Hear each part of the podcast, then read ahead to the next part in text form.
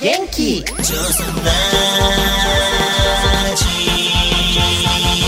おっ始まったよ。女装ラジ。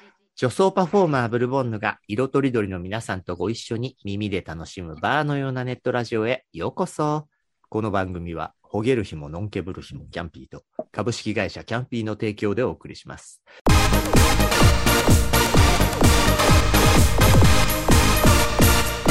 女ソラジ第4週はメインタイトルと同じ女装ラジ。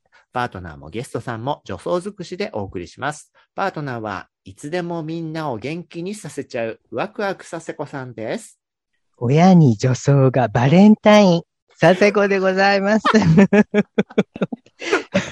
なんか、すごく時事ネタを最近重んじてくださってね。季節感大事と。そうね。あの、まあ、配信の日からすると全部ちょっと遅いんですけど、ありがとうございます。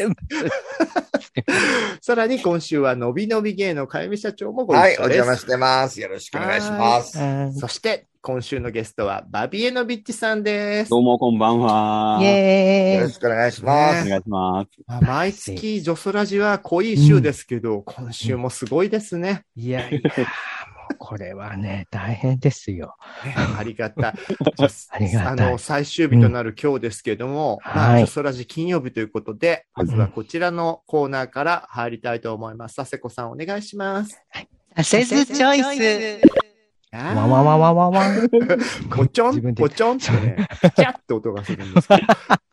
何チョイスですか、今回は。はい。なんと、今日のサセズチョイスは、ゲイと母というテーマでございます。マザーね。マザーです。うん。はい。あの、まあ、ゲイに限らずなんですけど、母親の存在って、あの、人によってね、千差万別だとは思うんですけれども、やっぱり、あのまあね、ブルちゃんのお母さんみたいにあ、すべてをこうね、受け入れてくれる、あの、お母さんもいれば、まあそうじゃない人もいるんですが、でも、なんか、それに関わらず、なんかとっても、やっぱゲイにとって大きな存在かなというふうに思ってて、そうだね私もすんごいマザコンなんですよ。うんもうお母さん大好きで。ね、うん決めつけちゃいけないけど、ゲイの人がお母さん語るときって、よりちょっと強いイメージはあるよね。そうだよね。なんかお母さんから影響を受けてることがすごくあるし、うんうん、私の場合ちょっと顔も似てたりとか。あら、お美しいお母さんだな、ね。そうそう。もうそうなんですね。あのーうちの、ちょっとね、うちの母のあの話を、まあこれまでもしてきたんですけど、ううんちの母って、あの、それこそ子供の頃は、とにかく男らしさとかを、うん。あの、身につけてほしいっていう思いで、もう本当にうちも田舎の人だった。の。バビーさんとすごく環境が似てて、うちも、あの、隣に昔からの村みたいなのはあるんだけれども、その、そこの人たちの田んぼを潰してニュータウンができて、そこに、あの、均一なお家が建ってっていう、そういうところだったんですね。でも、あの、母も岡山の山奥の人だし、すんごい田舎の人なので、とにかく男らしくあれということで、私も、あの、まあ、うちは野球じゃなくてソフトボールだったんですけども、させたり、あの、あと、こうちょっと泣いたりとかした、してたら、その女の腐ったのとか、うんそうそう割合なんかうちの、うん。そうなの、うん。それお母さんが？母がなん言かそういう、うん、じゃあ割合その、まあ、ちょっとね、父が単身赴任で不在だったりとかしても、父親役みたいなのもあったのかなと思うんですけれども、で、そんな母親に、なので、やっぱり私もカミングアウトするときが一番辛く、あの、うんなんていうのかな、カミングアウトずっとできなくて、うん。でうん。あの前にお話ししたかと思うんですけど、あの、ちょっと結婚とかもしたりして、あのえ、親のために親のためっていうかもう、もろ世間体だけのために友情結婚したんですよ、レズビアンの人と。実は席一回入れてる入れてます入れてます自分もびっくりしたもん、入れてなんか衝撃だよね。実は、この4人のうち、かゆみ社長と佐世子さん、一度席入れてる二人だから。ええ私。ハワイで、衝撃だよね。ハワイで挙式したんですよ。おしゃれも僕もバリ島だった。うやだ、もう、すでも、聖子の大好きなロイヤルハワイアンだったけどね。衝撃よね。でも、どっちも分け知りの女性となんだよね。そうです、そうです。で、うん。向こうのご両親は知ってたから、まあ、もう知らぬはうちの母、あまあ、両親だけだったんですけど、うん。まあ、そういうこともあって、あの、まあ、結婚してから、まあでも3年でいろいろあって離婚した後に、うん。なんか、もう言ってこないだろうと思ったのに、もう、なんで次結婚しないんだ？だって一回できたんだから、できるだろうみたいな。ん ですごい母が、あの、とにかくもう結婚しないと、なんていうのかな。うん。なんか泣かれたりとかすることがあって、うん。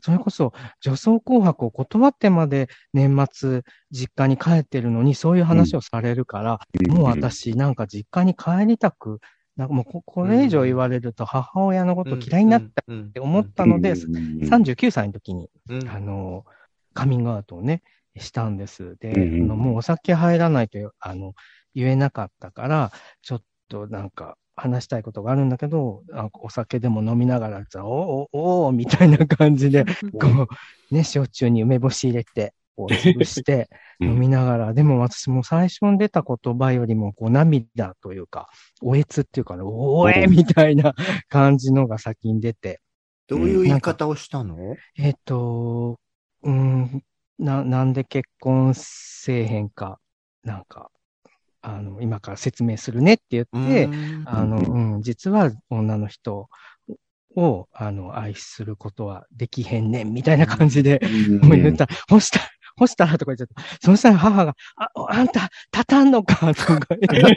植物的な会社。そうなの、それで、あの、いあんたあれか、でも今は、ええ薬もあるからな、とか言って。お、母さん楽し。ED だと思われて、ち、違うのよって、もう、まあ、あの、つ でも、あの、もう母はもうな、母も結局すごいな、泣いて、うんなん。かまあ、ななんていうのかな、その、あんなにこう、男らしさを強要して嫌がっ、ななんていうのかな、そういうのを見せるのを怖がってたけど、うん。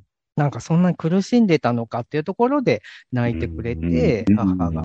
うん、そこでな、なんか、あのーやっぱそこはうちも父と違って、お母さんは、まあ、そういう息子が男らしく生きるのが良かれと思って、そうしたのかもしれないけれども、なんか世間ってよりは実はなんかそう、こう世の中で、こう、なんかもう結婚して一人前ぐらいな、そういうふう、結婚しないと一人前じゃないみたいなう考えでずっと育ってきた人だから、なんか心配でってことだ、そうそうそうそう、あ、そうだったんだなと思って、あのーそうそうそう、その時なんか母のそういう初めて、なんていうのかな、あ、そっか、その、男らしくない私が嫌いなんじゃなくて、なんか、あの、そうやって苦しんでほしくないというか、まあ、なん、うん。なんていうのかな。まあまあ子供の幸せをそうそう、そうだね。そうそうだね。そうだよねうん、そう思っね、うん。本当サスちゃんの話とかを聞くと、うん。今その、いろんなね、こう、情報が伝えている、そうじゃなきゃ幸せになれないという思い込み自体を変えないと、そそうなの親御さん世代が、うんまあ、性的少数者の話に限らず、こういう形だと不幸になってしまうから、そういう要素を持ってる子のことを否定しなきゃみたいな気持ちが逆に不幸にさせちゃったりするんだよっていうことが。もうちょっと周知されるといいようね。ん、そうだね。だって、サセちゃんに男っぽくさせるなんて、サセちゃんにとっては地獄以外の。本当、それこそもうあんた、なんかオスカール、アンドレって言うしかないじゃないのよ、兵庫県やしね、本当 もうでも、その、もうでも、なんだろう、私も、その一度目のカミングアウトでも、その女の人が愛せない、男の人しか愛せないってことしか言えなくて、うんその後、二つね、あの、女装であることと彼氏がいることっていうのを、その後、また段階を経て言っていくんですけれども。ホップ、ステップ、ジャンプ、カミングアウトだもんホップステップジャね。ンプ本当にね、めんど、めんどくさいというか。えちなみにその、うんはとこさんがメイングアウトした時、お母様はおいくつだったんですか、えっ、と、私が39ということは、60、69とか70ぐらいです。うん、うん。70ですね。でもその年代のね、あの、んお母さんとかが、それでもうん受け入れてくれると結構すごい話だと思ういますよ。ん、だから、なんか、だから、なんかちょっと気持ち悪いって言われるかもしれないけど、母親も自分のことを本当に可愛いと、うん可愛いっていうか、うん、なんかまあ、愛されてたんだなっていう。可愛い可愛いよ可愛さい。可愛いそう。そうそう。いや、でもそう思いましたね。なんか。で、うんあ、でもあの本当そのパターンも多いよね、うんきっとね。よねその嫌いなんじゃなくて、そうじゃないと不幸になっちゃうんじゃないかって心配で否定してる人は多いよね、きっとそうだよねうん。そう思った。で、ちょっと日にちが経つともうなんか逆にそれを、まあそれは母の都合がいい性格のところ、部分なんですけど、なんか、あの、要はもう結婚しないから、お嫁さんの言いなりにならないから、あうんうんじゃあ、お母さんがなんかヨボヨボになっても一緒にいてくれる、いてくれそうだねとか、そういうので喜び出したりとか。ううんん。こう気もそうだったね。まさみさんもカミングアウトしたら、ううんん。そんなに取られないって言われた。そうそうそう。そういう考え方もあるんですね。ね、そうなのそういうふうんにも思う人もいるんだって思う、ね。そうそうそう。んあとなんか好きなタイプとか聞かれて、なんかもうなんか母親に好きなタイプ、男のタイプとか聞かれてすごいあ気持ち悪いと思ったんだけど、えっと実、まあ遠慮がちに、えっと、か加藤剛とかとか言ったら、あらー妙お母なさん生々しさがそうそうないとうんあるでしょ。そしたら、あら、あんたやっぱり親子やお母さんも一緒や。あの、な、ハンサムだけじゃあかんない。あの、品がないとダメだよとか、なんかノリノリだったりよかったじゃん、仲良くなれうん。て。まあ、あと、女装もね、最初女装してるっていうのは、なんか、いや、もう本当友達の、その、なんかし、あの、お店の周年パーティーとかでも遊びでやるぐらいとか言ったのに、あの、まあ、あの、いやいやまあ、とても有名な女装ですよ。いやいやいや、でも、でもなんか写真見せたら、あら、あんた、華奢やから似合うわとか、なんか、なんだろうな、この人、なんか、本当に、何考えてんだ。結果全肯定になっちゃったのね。そうなのよねよかったね、本当に。ううんん。だからね。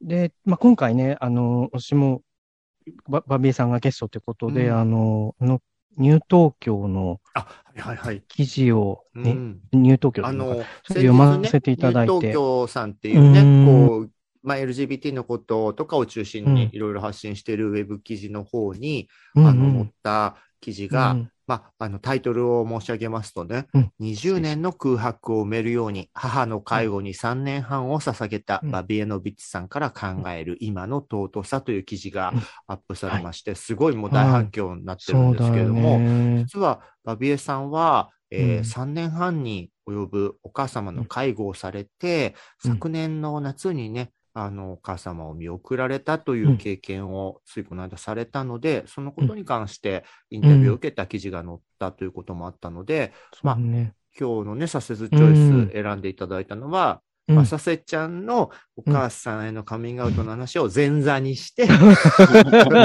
いいのよ、全然。いや、もう、バビエさんにとってのうんその話もね、うん伺おうって言ってたお母様とのね。話をね、ちょっとなんか本当に聞いてみたいな。私も本当にマザコンで、お母さん大好きだから。うんで、うんバビエさんもやっぱその記事の中で、ゲイってマザコン多いよね、みたいな話してたもんね。ええええうんそうですね。うん自分はね、どっちかっていうと、なんか、まあ、何事においても結構ドライなんで、う。うんんうんうん家族へのべったりした愛情、親への愛情っていうのもね、そんなに大きい方でないとね、思ってたんですよ。うん。うん。それまでは。ううん。んうんうん。そんなね、前回、前々回喋った通り、うん。あの、うっくずした思春期を過ごしてきて、うん。なんかその、父親ともね、対立したまま、うん。大学進学の時に、全然ね、家から通える距離なんだけど、うん。もう自分はもう一人で暮らしたい、東京出ると。まあ、通える距離に出るんだから、もう援助もしないとか言われて、あ、いいよいいよ、みたいな感じで出てきたんですね。でその時に、自分はもう一切覚えてないんだけど、母親にね、捨て台詞を残して出たらしくて、うん。もう二度とこの家には戻ってこないとか言ったらしいんです。お母さんに後で言われたんだ。そう。うんあれはね、本当にひどい言葉だ、みたいなことをね、10年後、うん20年後に言われたんですけど、うんそれぐらいの、えっと、気持ちで東京も出てきちゃったし、う。うんんそんな感じだったので、本当にね、実家に帰るのってお正月ぐらいだったんですよ。うん。うん。女装紅白終わって、そうですよね。がその反動でね、元旦はずっと寝てるから、大だいたいね、うん2日のねう、朝、朝じゃね、昼ぐらいからね、うん実家に帰って、うん一泊二泊だけしてまた東京出てくうるみたいな。ん。のをね、20年ぐらいしてたので、うん。あのー全然その実家のことは顧みてなかったですね。うん。うん。うん。じゃあそのお母さんの病気の話を聞いたことで、うん向き合い方がガラッと変わったんだ。ですうね。んうん。なんかいろいろまた複雑なこともあって、うんまあ、大学を出てきて、いろいろ楽しんで、自分のことも、いろいろ解放されて楽楽しくなってきて、で、女装も始めて、もう本当に自分が楽しいっていう絶頂期に、うんまあ、今でも覚えてるんですけど、何回目かの大学生ナイトうんうんで、ショーをやってて、で、当時ほら、クラブが地下で、楽屋があのビール3階になったじゃないですか。あの、エース、エース時代。ですね。で、楽屋に帰ってきたら、携帯電話になんかね、50件、100件ぐらい着信があって、うなんんだろうと思う。親戚からいっぱいかかってきて、兄弟も。で、電話出たら、あの、お父さんがね、交通事故で亡くなったぞって言われて、あで嘘ーんって。で、友達がその、新宿からね、千葉まで車で送ってくれて、うん。あの、女装のラメとかを落としながら、笑っちゃいけない、ごめん。そうそう。全然笑い話で。で、帰ったらちょうど、なんかその見聞が終わった父の遺体が、ちょうど家にもついてて、うわ、本当だ、どうしよう、みたいな。いやー。で、実はそのね、親父が死ぬ3日前に、私はね、お母さんにカミングアウトをしてて、うんで、ちょうどね、一人暮らししてた自分の家に、母親が用事があって来てたんですね。うんなんか東京で用事があって、それから朝一だから、千葉からじゃ間に合わないから、お前のうちに泊めてくれと。うんううんんうんで、もちろん合鍵持ってて、で、自分はもう当時夜のバイトをしてたんですね。うんあの、ガモスっていうあのあ、クラブがあって。そう。まママやってたよね懐かしい。うんあ、でもママじゃなあ、くて、ママじゃいないんだ、あれ。うん、バーテンで働いてたんですけど。懐かしい。で、自分はまあ夜の仕事もあるから、自分が出勤した後にお母さんが来て、私が帰ってくる前にお母さん出るみたいな話で、あ、どうぞどうぞって言ってたんだけど、やっぱりね、親ってさ、勝手にね、なんか掃除とかしてくれるんですよね。一応見られちゃいけないゲイ雑誌とか、ゲイビデオとか、その女装道具はもう押し入れの奥のね、布団の中の方に隠してたんだけど、安倍さんの女装道具よく押し込められたね。いや、当時まだ若かったからね、大きな衣装全然持ってなかった。ね 今じゃ無理よねチャイナドレスに学ぼうみたいな。やっぱりね、あるあるの初期の衣装ね。でも、自分がその朝方仕事が終わって、そのアパートに帰っていったら、もう親はもういないんですけど、すっごい綺麗に掃除されてて、うん。で、洗濯もなんかしてくれてて、あの、T シャツとかね、ジーパンの横にね、女装のブラジャーとか、ご丁寧に。机の上には自分のね、それも隠してたね、女装の写真とかがバーって並べられてて、ああ、これバレたなっていう。で、そ れことについて、ちゃんと会話もしたの？で、それで、あの、うん。翌日、うん。家に電話して、見たって聞いたら、見ましたって。うん。であで、最初にお母さんに言われたのが、お前もうチンチンないのかい？って言われて。ああ、やっぱそういう感じになるね。会ってなかったし、あのね、お母さんはうちにいたけど、あの、実際は会えてなかったし、で、女装道具とか女装写真見ちゃったもんだから、うん。ニューハーフさんだと思われて、あああ、なるほどね。ああ、実は違くてねってもう一から説明して、うん。実は自分はゲイで、ーうん。まあその、パフォーマンスでこういう格好してんだよねっていううん話をして、ってで、まあと、そこでいろいろ泣かれたりとかして、うん。自分も泣きながら、ね。まあいろいろお話をして、うん。で、お父さんにはね、自分から言いなさいよって言われたので、うん。わかった。で、その時自分はお父さんと本当仲違いをして、もう2年、3年ぐらい喋ってなかったんだけど、まあ、いよいよその時が来たかって思って、うん。なんかその、カミングアウト、母親へのカミングアウトって多分自分の中では楽だったんですよ。ううん。んどっかその、母親の無償の愛みたいなのをなんか信じてて、うん。うん。そういうところは絶対あるし、お母さんなら認めてくれるから、お母さんへのカミングアウトは簡単。うん。でむしろお父さんにカミングアウトするのは本当にハードルが高いな。うん。うん。うん。で、それは、なんだろう、男性性のもう本当象徴みたいな人で、うんとても尊敬してたし、あ、そうなんだ。なんだろう。だけどその、キラキラしすぎてるというか、うんあーなんていうかな。お父さんとてもね、頭が良くて、うんまあ、その理系の大学受験で、まあいろいろ勉強してたんですけどうん、当時お父さん40いくつで、でもその自分のそのわかんないところとか全部教えてくれるっていう。へえ、頭いい方だね。で、。自分が今その年になって、その、大学受験レベルのね、うんあの、理系の問題なんてもう、もうさっぱりもわかん全部忘れてるよね。私も私も。文系もダメ。で、それなのに、なんかそ、それプラス、あの、趣味でずっと若い時からマジックやってる人で、うんへえ。あら、じゃあちょっとパフォーマーというか。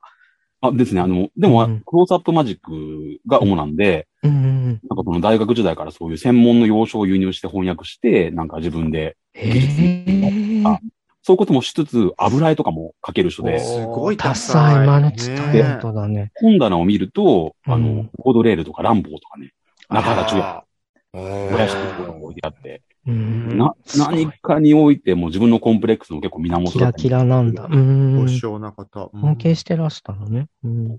それで、まあ、前々回も言った、その、うん。自分がちょっと苦しい時になんか問題を起こして、うん。でも、まあ自分の悩みを言われたっていう時に、やっぱり、まあ人それぞれ悩みとかね、いろいろ持ってるけど、うん。彼の悩みはとてもね、なんか王道というか黄金っていうか、ううん。ん。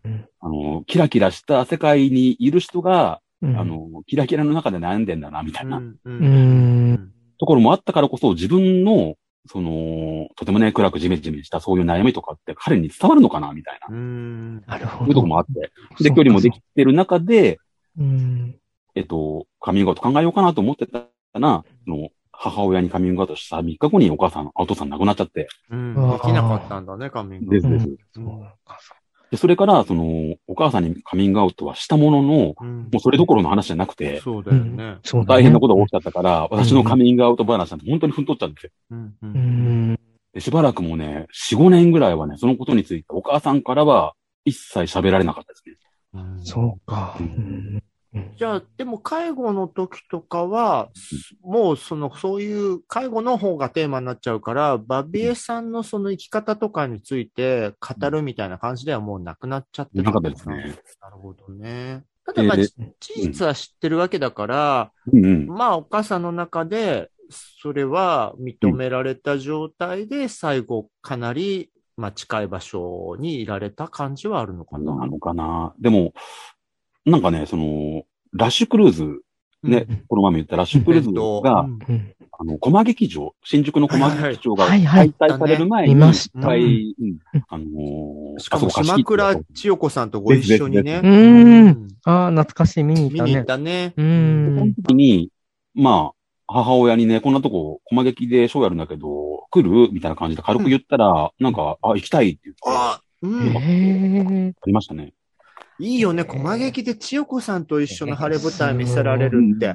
私なんてすごい小箱でさ、目の前でナウシカがあーんって言ってるショー見せてさ、うちのおかん、ちょっと苦笑いで、あ、こういうのやってるんだってなってて、やっぱ見せるショーもね、バビエさんいいわよ。説得力あるわよ。そう、コマ劇だったら、なんか、ね、あのー派手なショーもみんなやってるし、うんねね場所が場所だからね、ここで出てるんだったら、お母さんもいいでしょ、ねみたいなオ。センティックな。本当にう。ん 私も無理だ。佐8000番世子さ。んもあんまり見せない方がいいわ見せね。ないわあと一回ね、母親と二人で一回だけ旅行したことがあって、う。うんあの、10年前なんですけど、うん。あの、伊東の鳩屋。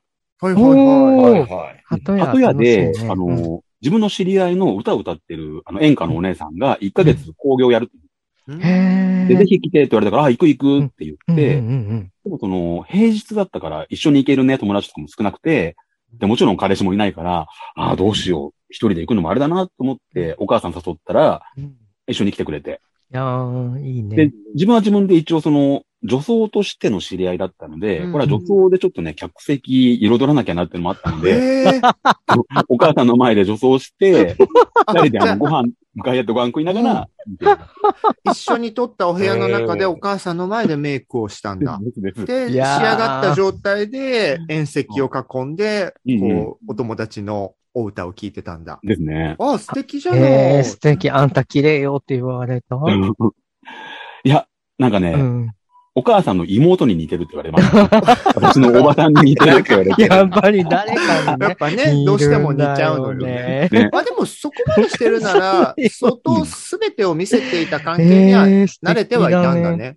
だいぶ。たまにテレビとか出ると、そういうのも全部見てくれてて、なんかまあ、感想とかをね、メールしてくれたりはしてたけども、ーでも実際、ましい。まあ年に1回とか2回とか面と向かって会うと、うんそんなにね、でも、深い話はしないっていう関係です。うんうん、でも、うん。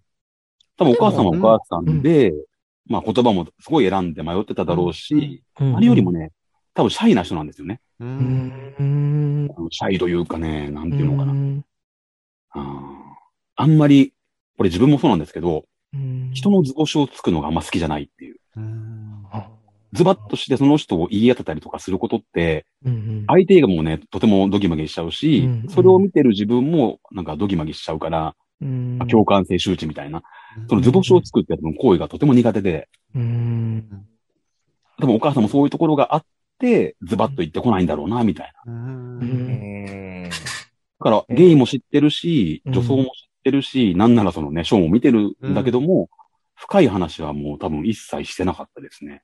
うん。そっかそっか、そのことについてどうこうみたいにお互いで掘り下げたりはしないけれども、うん。うん。ただある姿を最低限はお伝えはしてあったんだね。ですね。でもそれはそれでねうん。素敵なお母さんもね、うちのお母さんはなんか私に興味がありすぎて、あの、聞いてくるんで、そんな、あの、これでもあんた、すあれはどないするんよ、できひんでしょう、男同士は、とか言うから、なんかじゃあそれ何？私、彼氏とのセックスの内容を聞いてくるってこと？まあ、あの、そうね、だからその男の人と付き合ってるって言った時に、うんん、でもどうするんよ。やっぱ親子揃って性的なんだね。間違う。うちのお母さん、性的じゃないけど、もうやだ、立たないのかとか、なんか。ほら、普通そんなこと言わないからね。しかもさ、いらん、ね、これも毎回言った言ってるんだけど、なんか、いらない、その、立たないんかの後に、まあ、いい先生がいる、あ、薬があるよとか、その、それだったらいいんだけど、あんた、あれよ、あの、お父さんなんか、あんた、営業で回り寄るときに、あの、もう車から女の人見るだけで立立ち寄ったっていうから、でも、本当に気持ち悪いから、お願いだからやめて。う んえうんさすがにそういう話聞いて、その、立ったお父さんっていうキーワードでさ させちゃう興奮はしないんだ。あのね、きちょっと、そさすがにね、気持ち悪いと思ったかな。そして本当はおじさんのそういうの好きじゃんねお。じさんのは大好きだけどね、だから、それ、それ以来、他の男の人とか営業者で回ってる人見たら、もう、立たせてんのかな、みたいな。結局目で影響されてんじゃない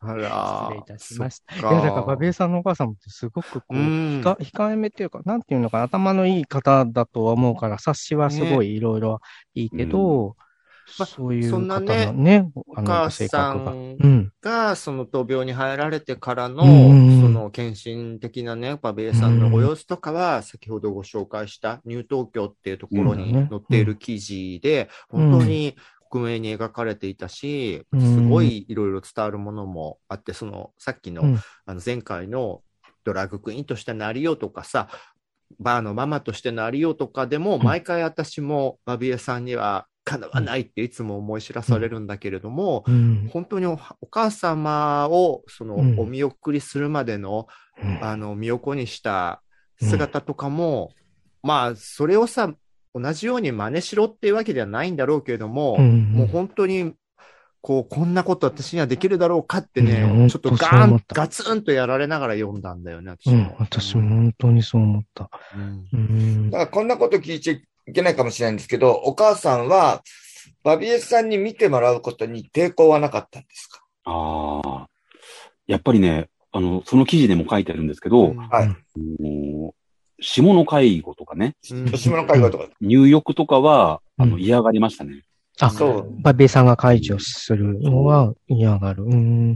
で、自分はもうね、本当におかまだし、まあ女装もしてるから、本当に女体に対して何の抵抗もないし、うんうんうん。帰ってで、ね。そういうことすることに対しても全然抵抗ないんだけども、最後までお母さんが嫌がってて、うん。最後にその緩和ケア病棟に入院して、ーうん。もう、あの、だんだんね、意識も朦朧としてきてる中でも、うん。やっぱりね、床ずれ防止で看護師さんが2、3人がかりで体位とか変えるんですけど、うんその時にね、胸がちょっとはだけちゃう、浴衣の胸がはだけちゃっても、スッと自分でね、抑えるっていう。ああ、なんか、日本女性。うんそうだねまあそういう人だったんで、うんうんとってもこう、ね。男の子にそんなことやらせるなんてっていうのは最後までありましたね。ああ。うちはだから逆に言うと楽かもお風呂入れてくれとかさ。あ、お母さんが言う素直の。に甘えるんだね。甘甘いね。だうん多分、させちゃんのお母さんの話を聞いてると、うん。多分、お母さんもお風呂入れてくれとか下の世話をしてって 言う人だと思う。なんかニヤッとかされそう、もう。なんかうちじゃうん逆で、こう、うんうんバベさんとこと同じで、そんなに自分に頼らなさそうな母だよね。ななんかそいや、ういうイメージムさんのところは、もう自分でもう施設に入るって言っちゃいそうなああー、なん感じ。かそうだね。なんかそんな感じがする。それをね、うん本人も言ってくれるし、こう、うん前に同じジョソラジの枠で、あ、うんあれはセーラジの方だったんだ。ゲブミさんと話した時に、ゲブミさんの介護の話でも、すごうんいいろいろ思ったんだけれども、辛い経験した人たちが、やっぱりそこは任せてしまうことも全然ありだ、みたいな話はされるじゃない。でも、バビエさんそれがは、ね、なかなかね、任してくれないんだよね。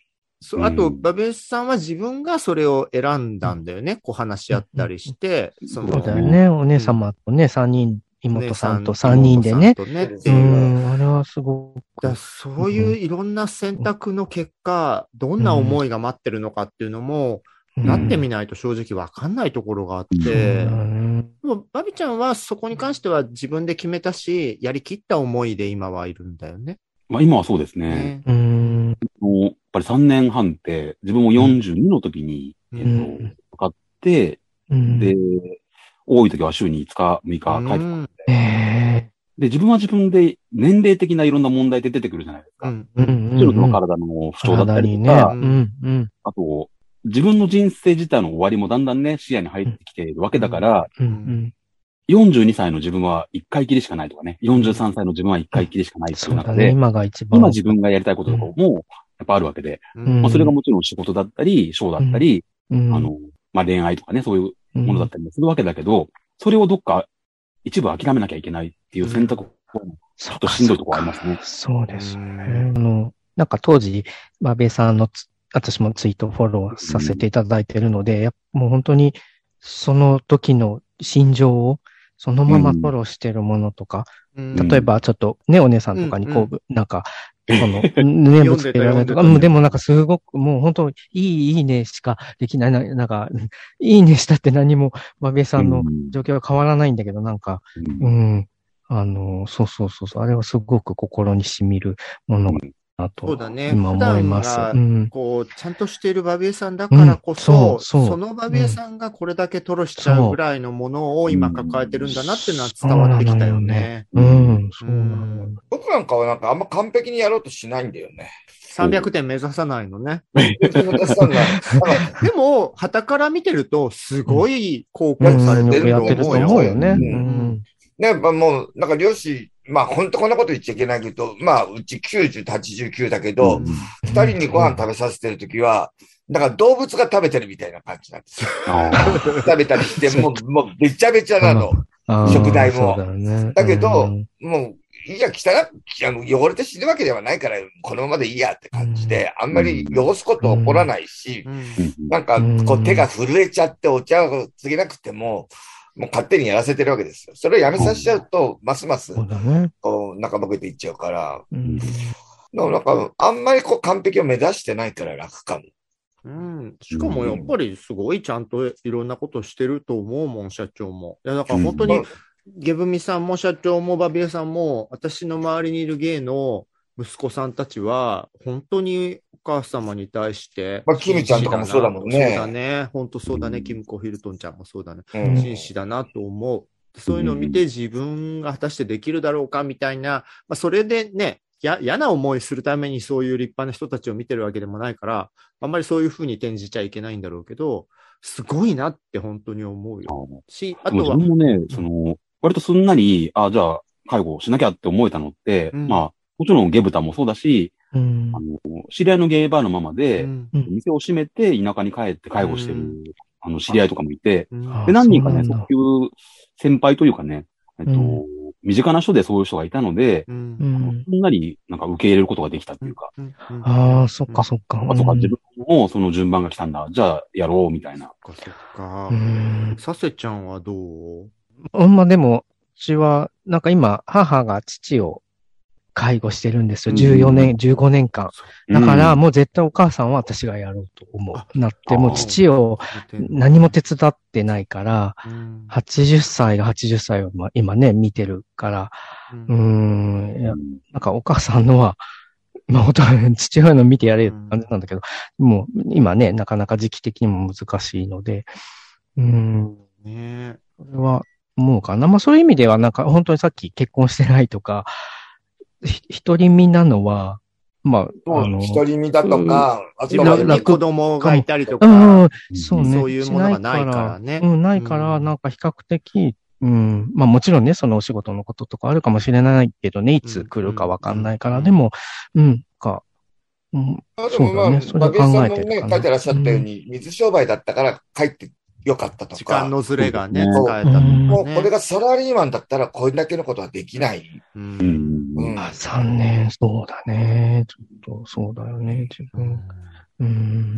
ね、でも本当にバベさんうのん。経験と、ああして記事にまとめられたことは、その、ま、もうちょっと下の世代も含めて、うんね、血考えていかなくちゃいけないことですよ。そう、本当に。実際こういうことも待ってるし、うんまあ、ゲイに限らずだよね、本当に。そうそう。うん、ゲイの人は身近な例として、だって面白いじゃない、こう、家族のああいう話をするのに、写真は全部バッチバチの女装で写ってるって、あんな記事そうそうないから、すごい。す。ごい伝わるものあるよ。すごい。これどこに登ってんのかなみたいな、もうよかった。わ。そうそう、同じようなね、介護の問題とかを、例えばその NHK 的な番組がドキュメンタリーやってたとしても、うんそれは今までゲイの若い子がそれを見ても、そんなにピンときてないものかもしちらとれないけど。違うってね。そううんうん。思っ一ちゃう丁目のあのショーとかも見たこともあるが、ベイさんが女装の姿でそのことを克明に語っているっていうのは、もうそう。すごくぐっとリアルなものとして伝わったと思うから、すごいうん偉大な記事だったと思うし、それを伝えてくれたバベイさんは本当にすごいと思う。で、うん。私は年上なのに、いろいろまた打ちのめされていて、うん。本当、もう何もかもよ、バビちゃん。まあ、には。真剣に考えていかなくちゃいけないよね。そうあの、そう女装のショーとか、お店の切り盛りとか、ハートの向き合い方とか、もう全部バビエさんの爪の赤を煎じて飲まなければいけないことばかりよ。ね、うん。そうやって周りでもねに本当に。あの、記事にもね、書いてあるんですけど、うん、やっぱりその、二十数年前、東京出てきた時って、本当に自分はただのクズで、いやいやいや。でも、それが今こうなれたのって、うん。マジで本当二丁目とかね、ゲイコミュニティで出会った先輩たちのおかげだと思ってて。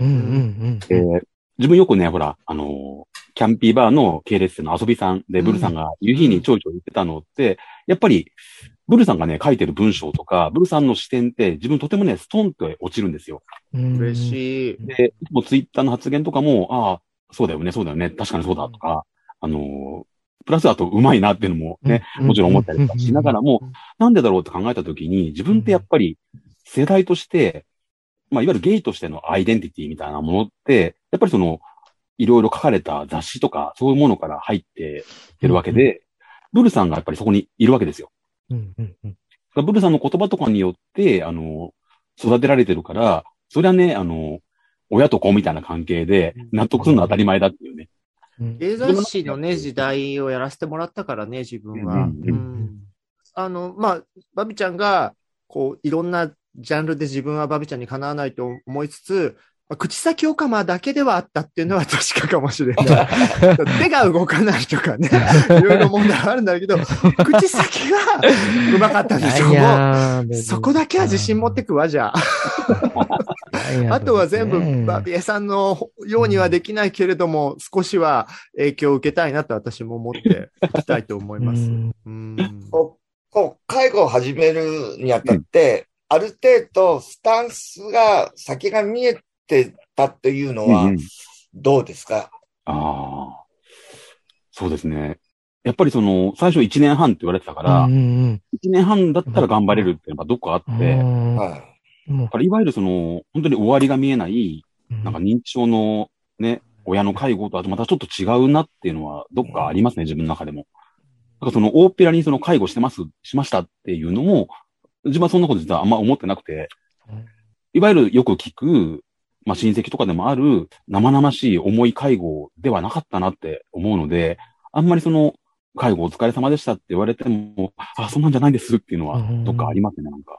まあでもまあいろんな切り方があるだろうけど、で、うんまあ先が見えるにしても、まあ、水さんみたくやりきった介護の方法もあるだろうし、うんうん。僕なんかはやっぱりこの先90でしょ、うん。あと何年先あるかなってやっぱ考えたりすると、うん。自分が65になった時に、うんまだやってる可能性もあるよなって考えちゃうこともあるから、うん。僕はなんか100点を目指さずに、もう5、60点でいいかなって感じでやってるところはあるかなと。先がはっきりしていない状況なだけにね、そこまでうん自分そうそうそうだをな。そこはそう思います。追い込むような考え方はしたくないってことだよね。うん。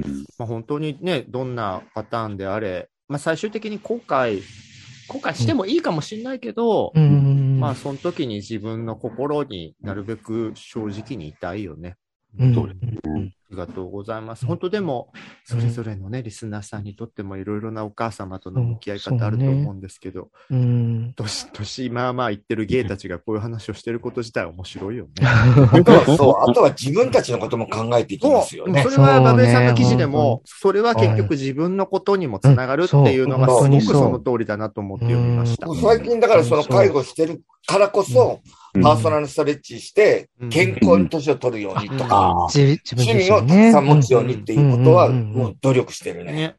で、まさに性的少数者って、まあ今時ストレートだって下の世代頼れないけど、うん。より頼れなさが分かってるからこそ、お母さんとか、まあ親御さんの介護とかを通じて、うん。自分自身の時の知恵をそのタイミングで得とくっていうことにも意味があるっていうのはうん。本当にその通りだなと思って。うん。そう思いました。うんなんとか楽しく生き抜きましょうね。ねはい。ありがとうございます。サセズチョイス。いつになくディープなサセズ深チョイスく。なっちゃう。はい。駆け足で金曜恒例おはい便りコーナーパパッと行きたいと思います。バベさんはもすいませんはいがお付き合いくださ。はいはーい。まずは YouTube についたコメントです。えー前回ドリアンさんをお迎えしたジョソラジの時ね、えー HDMHSN さんからドラッグクイーン版総計戦見てみたい。ブルボンヌさん、サセコさん、ドリアンさん、VS、ミッツさん、ニクヨさん、ホイミスさん。負け負ける。間違いなく負け、あ、でも、ドリアンさんあ、ドリアンがいるからね。ドドリリアンさんに大きい大きい声出出してもらってね。はいそれから、こじこじさんからです。佐世子さん、ドリアンさんの工場が最高。つきましたね。佐世子さんの工場はもう。どんどんエスカレートしていちょっと、あの、旦那に手伝ってもらってあ頑張り本ます。当どんどんね、旬のネタを、ちょっと遅い旬のネタを取り入れてくださってありがとうございます。はい。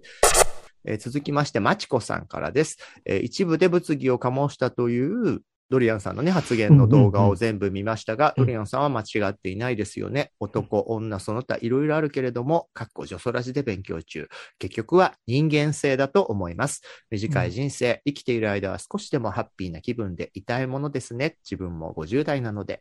ブルボンヌスさんは本当にお話上手で、佐世子さんとの掛け合いも面白くて、いつも女ソラジ楽しみにしています。ありがとうございます。ありがとうございます。ねまあ本当に、まあ主語をね、大きくしたことで、うん。その受け手の人が、そんな言われ方みたいに思ってしまわれたということもあったので、女性ってとか、こう、面白おかしく言えるときはいいけど、気をつけなきゃね、みたいな話もね、うん。前回みんなでしたので、はい。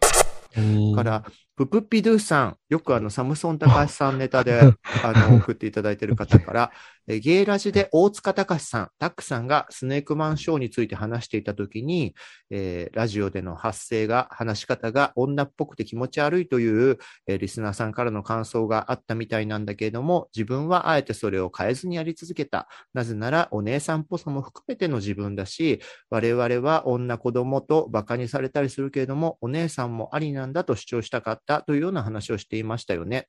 佐世子さんがわざといやらしいことを言っているんですって話は、タックさんがやったのと同じような男性や ヘテロセクシャル優勢社会への抵抗なんじゃないかなと思いました。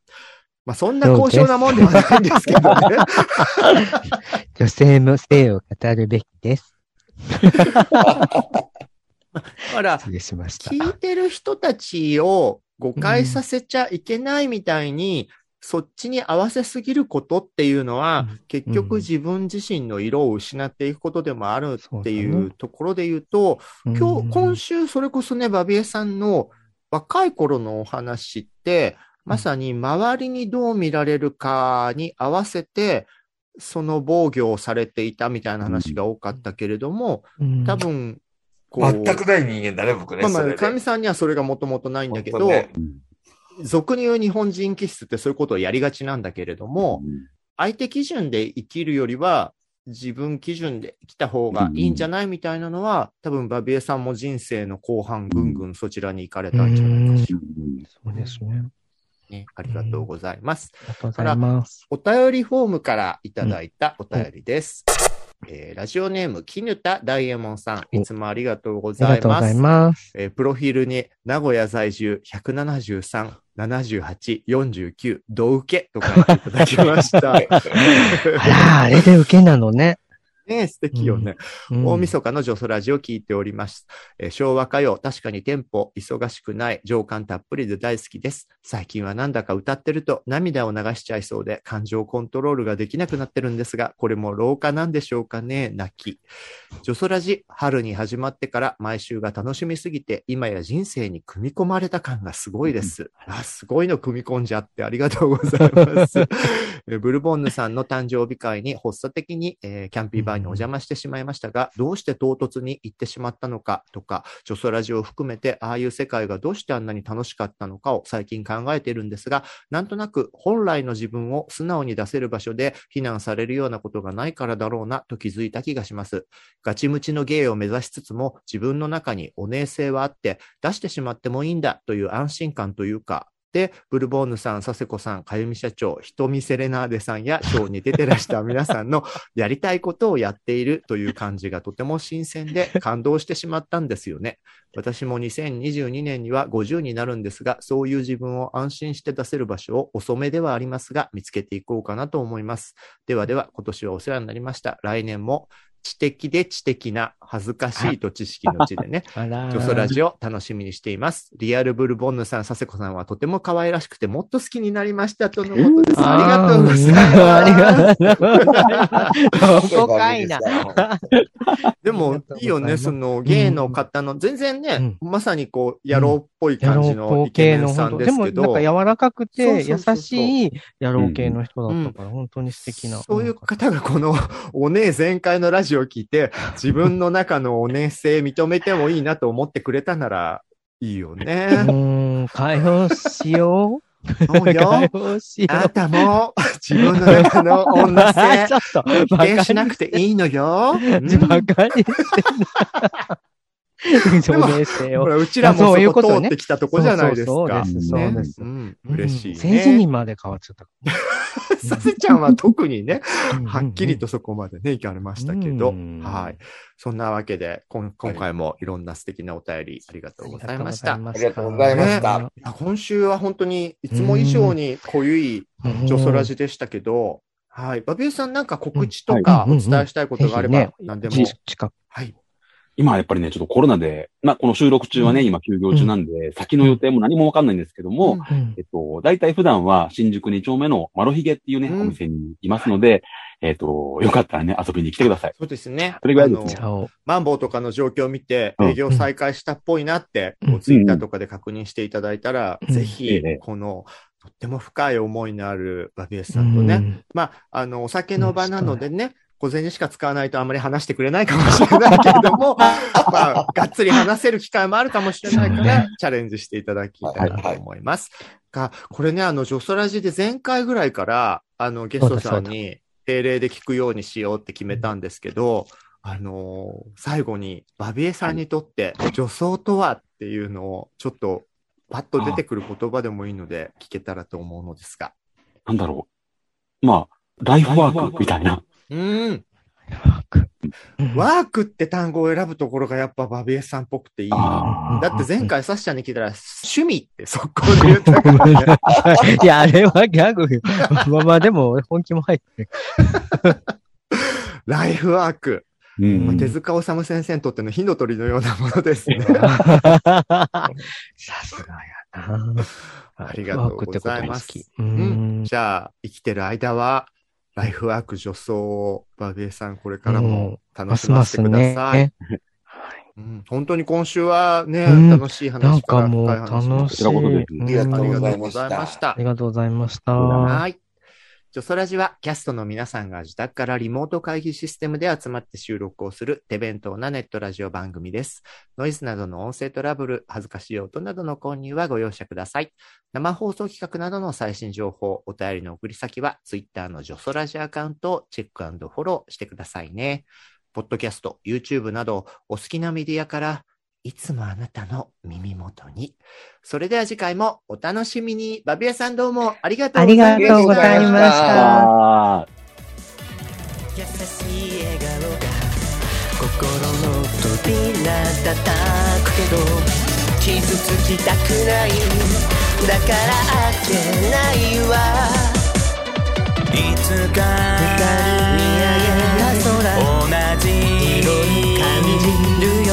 虹に願いかけてみたら一つになれたなんてね。ごこごこ恋愛ごこごこごこ友情ごこ私はずるくてどちらもできないでいるごこごこ男ご